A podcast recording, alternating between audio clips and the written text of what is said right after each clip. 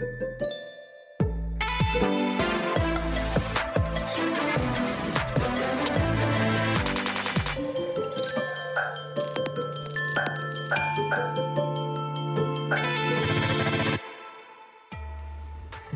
Bonjour à tous, je suis ravi de vous retrouver avec Olivier Livorca pour une histoire totale de la Seconde Guerre mondiale chez Perrin, avec la collaboration du ministère des Armées. Olivier, bonjour. Bonjour. Tout le monde sait, en tout cas ceux qui se passionnent pour l'histoire, euh, tout le monde sait que vous êtes un des grands spécialistes mondiaux de cette Seconde Guerre mondiale, d'où une histoire totale tous les continents, sauf l'Amérique, évidemment, qui a été épargné, tous les détails. Vous trouvez ça dans ce livre qui est un véritable événement. Et il se trouve que pour la même émission, avec Jean-Luc Barret, qui est à la fois romancier, qui est à la fois biographe et qui est en même temps éditeur de l'édition des éditions bouquins, eh bien, nous sommes face à une autre somme.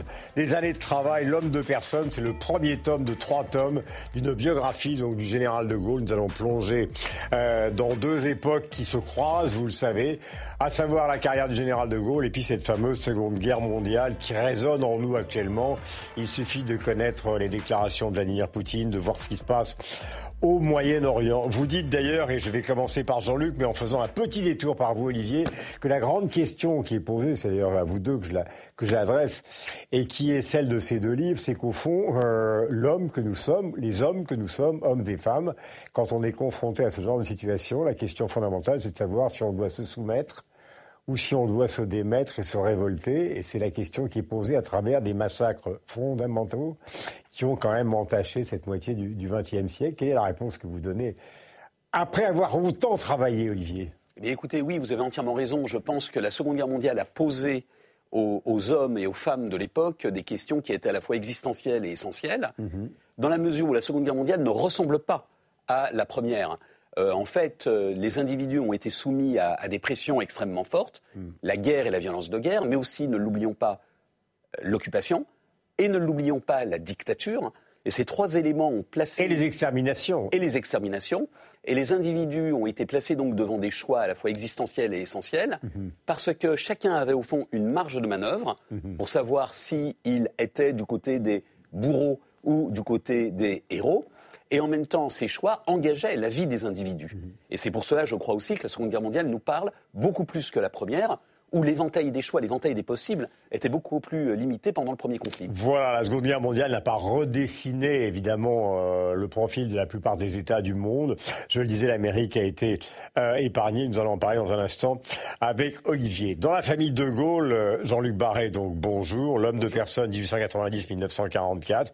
Il est dans une rue qui porte un nom magnifique, la rue Princesse. Son appartement, enfin cette maison a disparu. Ils n'ont jamais été capables de l'acheter. Son père s'appelait Henri, c'était un personnage d'une droiture extrême. Sa mère était très catholique. Une enfance très heureuse dans cette rue Princesse. Et puis très rapidement, à une, parce que c'est une biographie, à une représentation de l'Aiglon il a dix ans, il dit à son père, je serai soldat.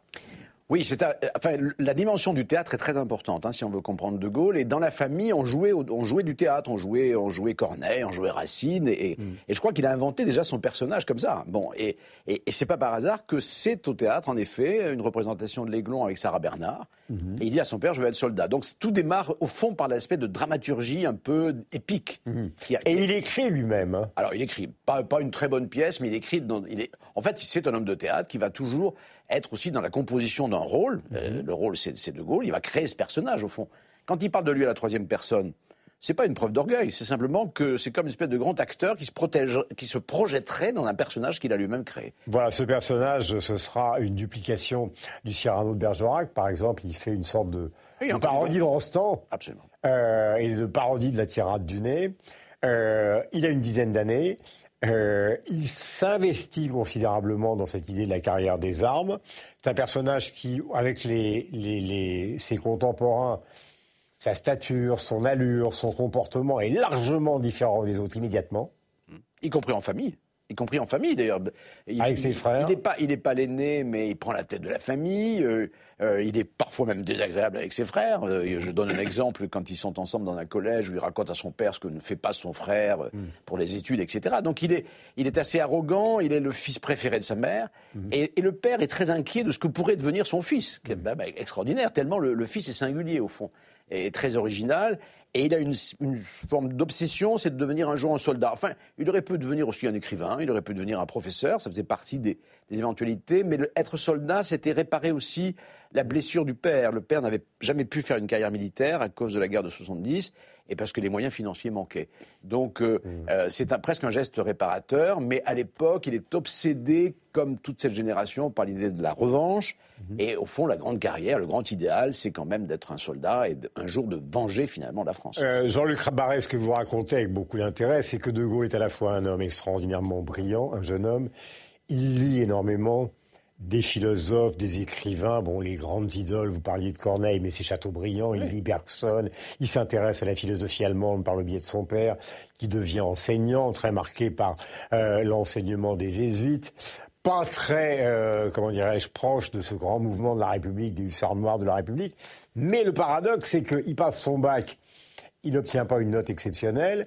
Il entre à Saint-Cyr, il n'obtient pas une note exceptionnelle. Donc, si vous voulez, vous nous décrivez une sorte de génie en train d'avancer, mais que finalement, l'université de l'époque, si on peut dire, sanctionne euh, d'une manière moyenne. Oui. Alors, ce qui caractérise De Gaulle, c'est c'est l'intelligence, mais c'est d'abord le caractère. Quand on lit le fil de l'épée, il dit que c'est d'abord le caractère qui compte plus que l'intelligence. Au fond, c'est un homme de caractère qui a du mal à s'adapter au milieu dans lequel il est, parce qu'il n'aime pas Saint-Cyr, c'est pas forcément quelque chose, un univers qu'il aime. L'université. Il travaillera bien, hein, puisqu'il va finir 13e. Voilà, mais enfin, il est pas, il est moins classé que le, futur maréchal Juin. Qui est euh, major. Et ça, ça, ça c'est pas forcément ce qui lui importe le plus. C'est d'être, c'est d'exister, euh, c'est d'affirmer soit des idées, soit d'affirmer un caractère, avec cette idée quand même d'un destin qui est en lui. Bon. Et ce destin, il va commencer par l'exercer à Arras. Et là, première coïncidence évidemment incroyable, il arrive à Arras comme jeune sous-officier. Euh, on a passé beaucoup de choses dans cette affaire, mais c'est justement le charme inouï de ces deux livres. Euh, de, vous voyez, j'ai pris un nombre incalculable de notes, je peux même plus les relire, tellement chaque page est passionnante. À Arras, il retombe et il tombe sur Pétain. C'est-à-dire que le patron du euh, régiment où il va, c'est euh, le maréchal, celui qui n'est pas encore maréchal, mais c'est Pétain qui le dirige.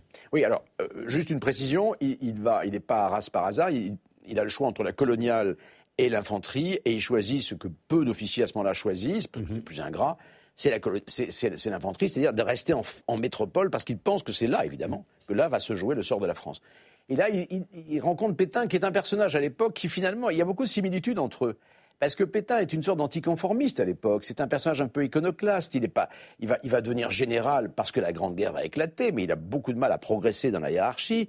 On va très Je voudrais donner un détail qui explique quand même. Euh, ce sont deux hommes qui sont très passionnés par la logistique et très critiques à l'égard d'un mouvement de guerre qui se fait beaucoup à l'époque. En gros, je parle tout le contrôle d'Olivier parce qu'évidemment j'ai peur. C'est-à-dire l'assaut absolu, euh, le, le, la, la, version presque traditionnelle, la cavalerie, la chevalerie, etc. On se rue vers l'ennemi. Ça, c'est De Gaulle, ça. Voilà. Et, et, et, ça, Pétain est totalement hostile à ça.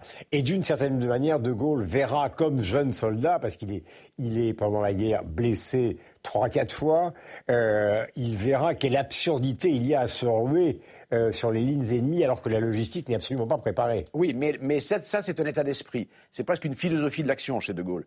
Euh, il voit les limites, effectivement, de sa propre vision. Il n'empêche que ce sera toujours son idée que l'offensive euh, doit primer dans, dans, dans l'action militaire, là où la guerre d'usure, pour, pour schématiser et, résumer, est plutôt la philosophie mm. de, de Pétain. D'ailleurs, sa gloire viendra du fait qu'il a été économe de ses hommes, contrairement à d'autres, hein, qui, qui, évidemment étaient de véritables bouchers. Mm. Euh, donc, mais ces deux philosophies de la vie, au fond, mm-hmm. ces deux philosophies qu'on va retrouver dans les années 30, mm. entre celui qui va prôner une défense, euh, pour le coup, offensive, moderne, etc., et un homme qui va se réfugier derrière une vision plus traditionnelle. ils se retrouveront après la guerre, puisque De Gaulle va travailler pour Pétain, ce qui est quand même absolument invraisemblable quand on entre dans le détail de ça après évidemment avoir connu les relations qui seront et leur opposition fondamentale au nom du destin de la France. Petit à petit, euh, euh, évidemment, il va s'intéresser à la chose publique, publier des livres, parler de l'état de l'armée française. Ça nous ramène, puisqu'on a commencé en 70, par cette idée quand même qu'il existe en France, chez certains personnages éclairés, une incurie totale de l'état-major,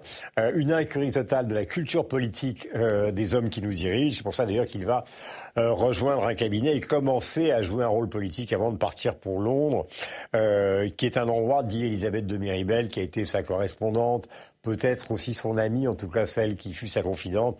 Londres, qui était une ville dont on partait et non pas d'une ville euh, dans laquelle on voulait se rendre. Vous écrivez ça très bien dans votre livre. Olivier Vivorca, l'histoire totale de la Seconde Guerre mondiale. Je précise, puisque vous avez déjà une envie prodigieuse de lire ces deux livres, que nous allons revenir évidemment sur la, sur la guerre au moment où elle va se déclencher avec nos deux amis, mais euh, euh, qui implique évidemment la France dans cette affaire-là. Mais là, nous allons faire la guerre mondiale, la guerre que vous appelez totale. Tous les continents sont concernés. Euh, et j'ai plusieurs questions précises à vous poser d'entrée. La première concerne évidemment le décembre 41, Pearl Harbor, qui est le tournant des tournants, puisque vous racontez et l'un et l'autre que Churchill, puis De Gaulle, qui est avec le colonel Passy, écoutent à la radio ce qui se passe, et l'un et l'autre disent, puisque les Américains vont rentrer en guerre, cette fois-ci la guerre a basculé, le nazisme s'est terminé. Donc on est le 7 décembre, le 7 ou 8 décembre. 7 décembre. Voilà, euh, 41. Mais alors question Olivier, quand vous voyez partir du Japon une escadre avec six porte-avions, des cuirassés, des destroyers, 400 avions, euh, des, des, des sous-marins de poche, etc. Comment se fait-il que les Américains, au matin, il y a eu des films, se réveillent sans se rendre compte de ce qui va leur tomber dessus? Alors, euh, vous avez raison de souligner ce point parce que vous avez eu toute une théorie complotiste qui affirmait que Roosevelt, en fait, était au courant et qu'il aurait laissé, au fond, euh, l'irréparable se commettre pour obliger les concitoyens, ses concitoyens américains à entrer en guerre.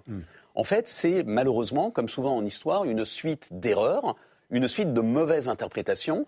Par exemple, lorsque les, les premiers euh, appareils euh, sont en vue de Pearl Harbor, eh bien, euh, ils sont repérés par des radars auxquels, à l'époque, les Américains ne croient pas. Archipel, archipel d'Hawaï, donc. Archipel d'Hawaï.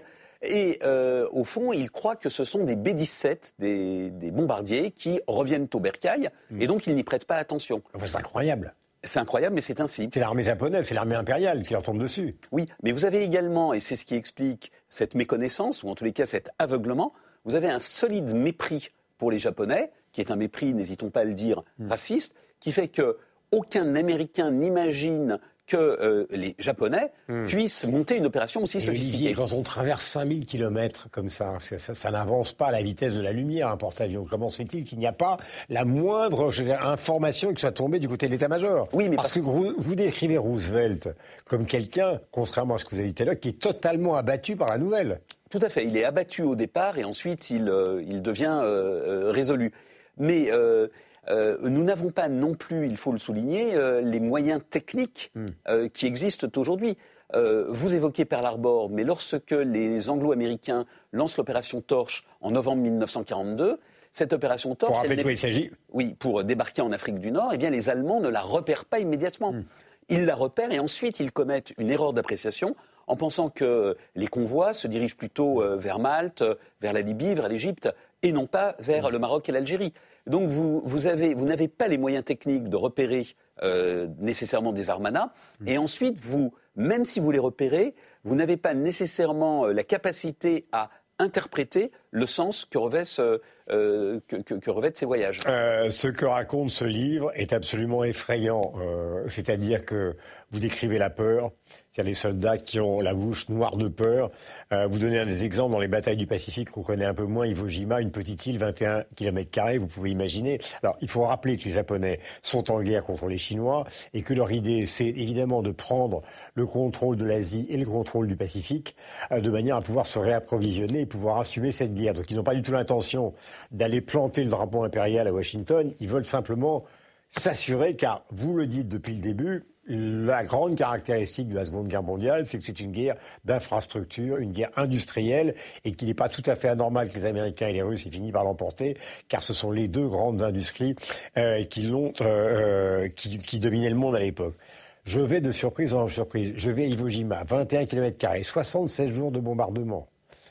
Tous les Japonais périssent, ils sont plus de 20 000. Euh, les deux tiers des Américains périssent, pour 21 km d'une petite île dans le Pacifique. La violence des combats, vous en parlez, elle est absolument ahurissante. Je dis violence des combats et violence des massacres. Stalingrad, une horreur. Course, une horreur. La forêt des Ardennes, une horreur. Euh, les soldats claquent des dents. Euh, vous le racontez, mais c'est important de, de, le rappeler.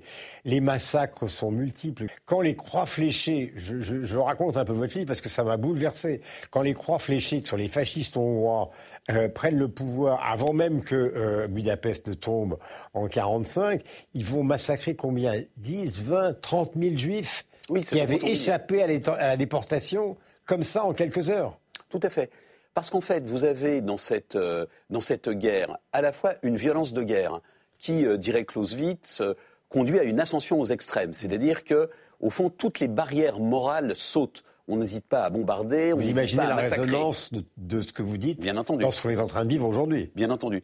Ensuite, vous avez une violence qui est la violence raciste, qui conduit à la Shoah, mais qui conduit aussi les Japonais à ne pas faire de quartier, vous l'avez rappelé, avec les, Chinois. Hmm. Et puis vous avez une violence de l'exploitation économique qui conduit à la servitude. Alors en Europe, nous avons euh, bien entendu le service du travail obligatoire, et ce, n'était pas très drôle de travailler en, en Allemagne, euh, a fortiori euh, sous les bombes. Mais la violence de l'exploitation économique que les Japonais imposent en Asie est extrême. On, en a d'ailleurs une, illustration avec le film euh, Le pont de la rivière euh, Kwai. Donc tous ces éléments, si vous voulez, vont aboutir à des massacres énormes et des massacres dont, il faut le souligner, les civils hmm. sont beaucoup plus victimes que les militaires. Sur les 60 et 70 millions de morts, il y a essentiellement des civils. Euh, plus de 25 millions de Russes. Les Russes n'ont pas été les derniers, bien inquiétants, après avoir signé le pacte germano-soviétique. Évidemment, il y a l'opération Barbarossa et ils se précipitent vers Berlin. Alors eux, leur stratégie, c'est de contourner l'Allemagne et de passer par les pays de l'Europe orientale, où là ont lieu des viols, des vols, enfin des, situations qui sont apocalyptiques. Et c'est pour ça que le livre est passionnant et très complémentaire euh, de celui de, de, de Jean-Luc Barré. Question concernant la France, car on va avoir des conversations avec Jean-Luc et avec vous sur le rôle de De Gaulle et les grands hommes finalement de cet épisode exceptionnel. Vous me dites, moi qui étais un petit professeur d'histoire, qu'en fait l'état-major, moi j'avais toujours pensé que les Allemands, ils étaient passés par la Belgique, et puis le problème de la France était réglé. C'est vrai que ça a été une débâcle terrible, mais ils s'y sont pris à 30 fois. Oui, tout à fait, parce que... Alors que moi, j'avais l'impression qu'ils avaient pris la décision et que c'était réglé après la Pologne. Non, il faut d'abord euh, rappeler que l'entrée en guerre du Royaume-Uni d'abord et de la France ensuite a été une mauvaise nouvelle pour Hitler. 3 septembre. Il ne faut pas imaginer que Hitler déroule un plan euh, inscrit dans Mein Kampf euh, par exemple, au départ, il ne comptait pas attaquer la Pologne. Mm. Donc ça, il faut le souligner. Et euh, par rapport à, ces plans, il va effectivement hésiter parce qu'il a un état-major mm. qui, euh, au fond, adopte une vue tout à fait classique, c'est-à-dire entrer par la Belgique. Et c'est parce que toutes ces offensives sont ajournées que Hitler va tendre une oreille attentive à ce que lui propose un stratège, Manstein, qui lui dit il va falloir frapper euh, là où le dispositif français est le plus faible, mhm. à savoir dans les Ardennes. Et là, on va percer et réduire l'armée française à néant. Et mhm. c'est ce plan que Hitler va choisir. C'est ce que l'on a appelé donc la Blitzkrieg, qui en fait n'est pas une idée théorisée ex ante. Hein. Hitler ne se dit pas je vais faire la Blitzkrieg. C'est en fait un plan qui est mhm. un petit peu euh, un plan euh, du dernier espoir hein, et qui va effectivement fonctionner. Il fonctionne en France alors qu'il n'a pas été théorisé. En revanche, en Russie, il est théorisé. Hitler pense obtenir la décision rapidement, mais grâce à Dieu, il échoue. Il y a aussi les mythes et légendes de cette histoire. Je vais prendre quelques exemples avant que nous démarrions la conversation générale sur Churchill, De Gaulle, Eisenhower, enfin les grands personnages qui ont marqué cette période. Évidemment, Staline, Roosevelt. C'est quelques mythes. Rommel, Montgomery, par exemple. Montgomery a toujours été le grand officier britannique, etc. Or, vous nous racontez qu'à Caen, pour la libération de Caen après le débarquement, il n'a pas été très bon. Que quand il était en Belgique et qu'il a fallu aller en Bavière très rapidement, il a laissé échapper pratiquement 100 000 hommes allemands parce qu'il a voulu faire une pause et que ça a été une catastrophe. Et que donc la bataille pour la reconquête de l'Allemagne a été très compliquée pour une raison qui est fondamentale, c'est que quand Munich intervient, Daladier, Chamberlain, Hitler, etc.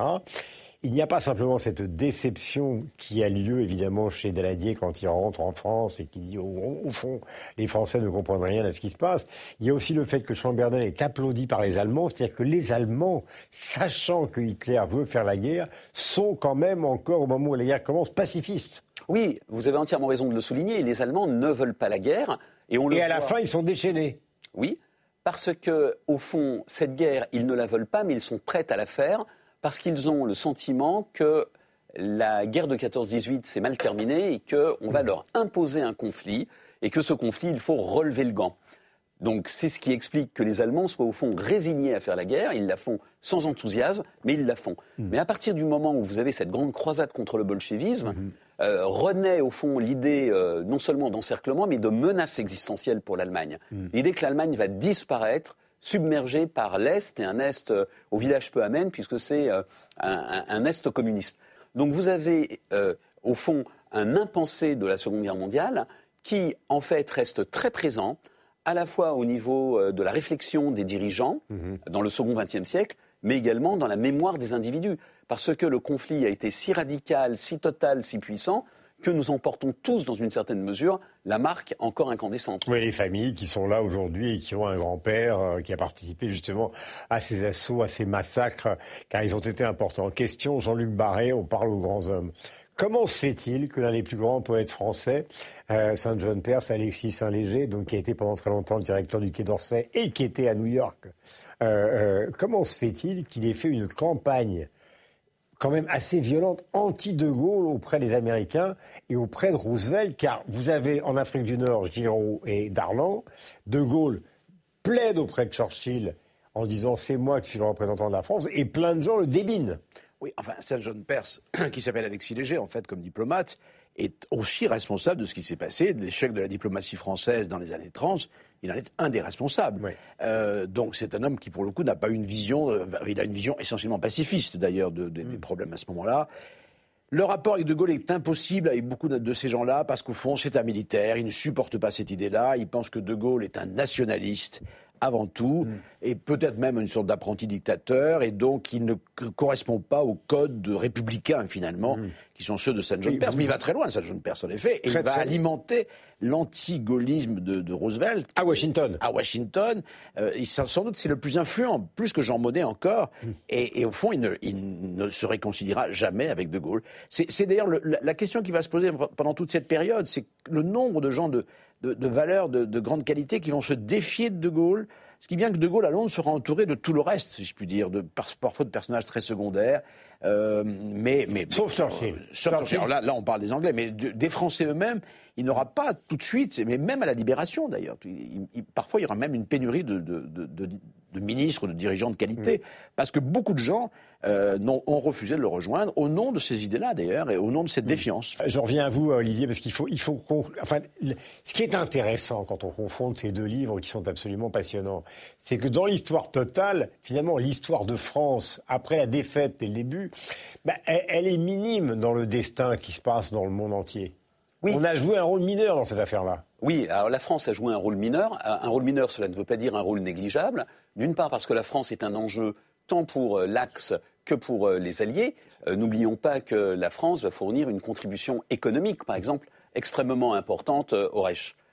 par ailleurs, il faut souligner que la France, elle a un empire mm. et que cet empire va être un enjeu, un enjeu non seulement géopolitique, des bases, mais un enjeu économique et un enjeu démographique. Mm. L'armée qui va euh, contribuer d'une part à libérer l'Italie et de l'autre à libérer la France, c'est une armée, euh, pour reprendre la formule consacrée, d'indigènes de la République, mhm. très largement. Et vous raconter au passage, je redonne sur ces statistiques, j'adore euh, à lire dans le détail, c'est que les soldats qui font la campagne d'Italie, pour la mort, c'est 10%. C'est-à-dire qu'ils sont à 10% certains de mourir et à 30% certains d'être blessés, mutilés. Donc c'est une véritable horreur la guerre en Italie a été une guerre euh, atroce et c'est une guerre qui a été portée effectivement par euh, hmm. euh, les goumiers, par, par les tirailleurs sénégalais, etc. et puis l'Empire va fournir aussi des ressources hmm. en caoutchouc, en or, d'abord à Vichy et ensuite à, la France combattante, puis au CFLN. Hmm. Donc la France a joué un rôle mineur, mais elle n'a pas joué un rôle négligeable.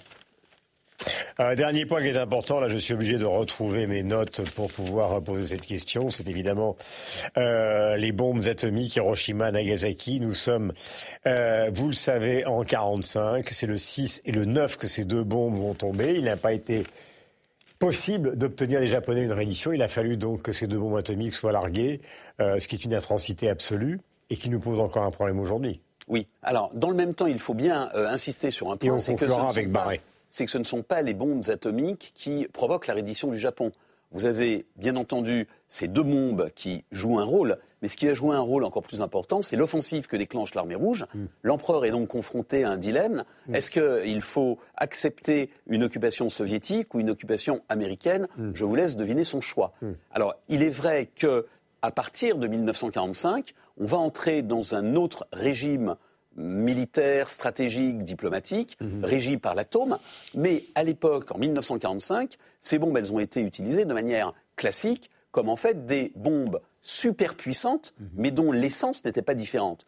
Tout ce qui va être ensuite équilibre de la terreur, euh, euh, destruction mutuelle assurée, riposte graduée, mhm. ne viendra qu'après. Et de ce point de vue, donc, euh, Hiroshima et Nagasaki, c'est à la fois une aurore et un crépuscule. Un crépuscule parce que, au fond, euh, ça clôt la Seconde Guerre mondiale avec, je le répète, euh, l'intervention de, euh, de l'armée rouge. Mhm. Mais c'est aussi une aurore parce que l'on va changer de dimension mhm. du point de vue stratégique et géopolitique, avec bien évidemment cette menace nucléaire qui désormais pèse sur la planète. Jean-Luc Barré, évidemment euh, le cœur de ce livre. Famille qui démarre en 70, famille qui doute de ce qu'est la vie politique, famille qui doute de ce qu'est l'état-major, famille qui va donner donc à la France son plus grand homme du XXe siècle.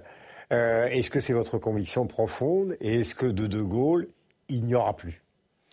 Non, je pense qu'il n'y a pas eu de De Gaulle avant. Et entre Napoléon et De Gaulle, il y a eu Clémenceau, mais c'est tout. Donc je veux dire, c'est des personnages tout à fait exceptionnels qui ont qui ont surtout, moi, ce qui m'a le plus frappé, c'est ce qui, la chose qui a été. Parce que deux tomes arrivent. Oui, non, mais c'est la vision. C'est-à-dire qu'on a, on l'a beaucoup enfermé dans le pragmatisme de Gaulle en disant l'homme des circonstances, c'est un mot qu'il emploie beaucoup.